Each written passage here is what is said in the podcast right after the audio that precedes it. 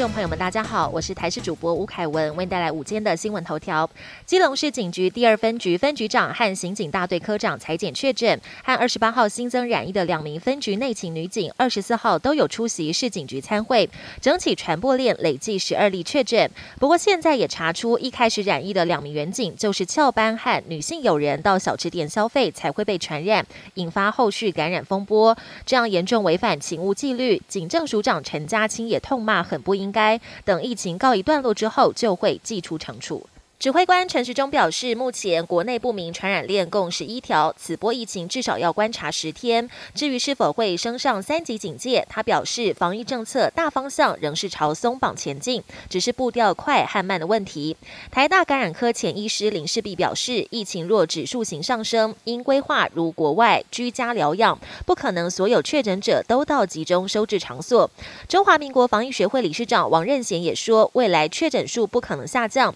也不可能。能像香港单日确诊数破万，疫情失控，主要是因为台湾的筛查能量不如香港，单日要筛查破万有困难。清明连假即将到来，不少民众会规划出游或返乡行程。随着这几天疫情升温，医师指出要特别注意餐厅内用的防疫，因为现在很多民众一进到餐厅就会脱下口罩交谈，其实这是坏习惯。他也呼吁，过去很多大型群聚都是从餐饮场所往外烧，所以还是要维持用餐时间外都要戴着口罩的原则。国际焦点。俄罗斯入侵乌克兰已经三十多天，乌俄最新会谈时间出炉，双方定于二十九号在土耳其举行新一轮会谈。就在会谈前，俄方同意可让乌国与他国缔结安全协议以及加入欧盟。而乌克兰今天同时有好消息跟坏消息传出，南部重要战略城市马里乌波尔传出已经失守，而首都基辅近郊的重要门户伊尔平被乌军收复。美国总统拜登也亲上火线，为自己在波兰一番不能。让俄国总统普廷继续掌权的谈话辩护。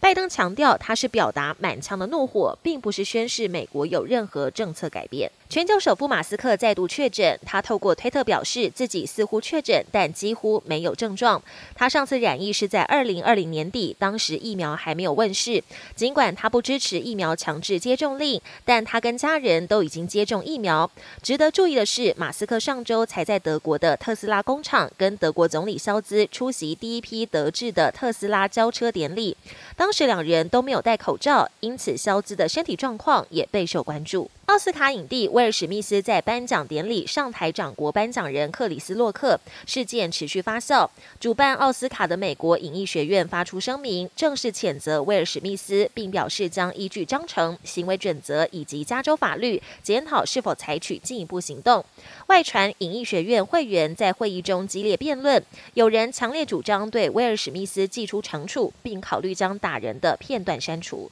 本节新闻由台视新闻制作，感谢您的收听。更多内容请锁定台视各节新闻与台视新闻 YouTube 频道。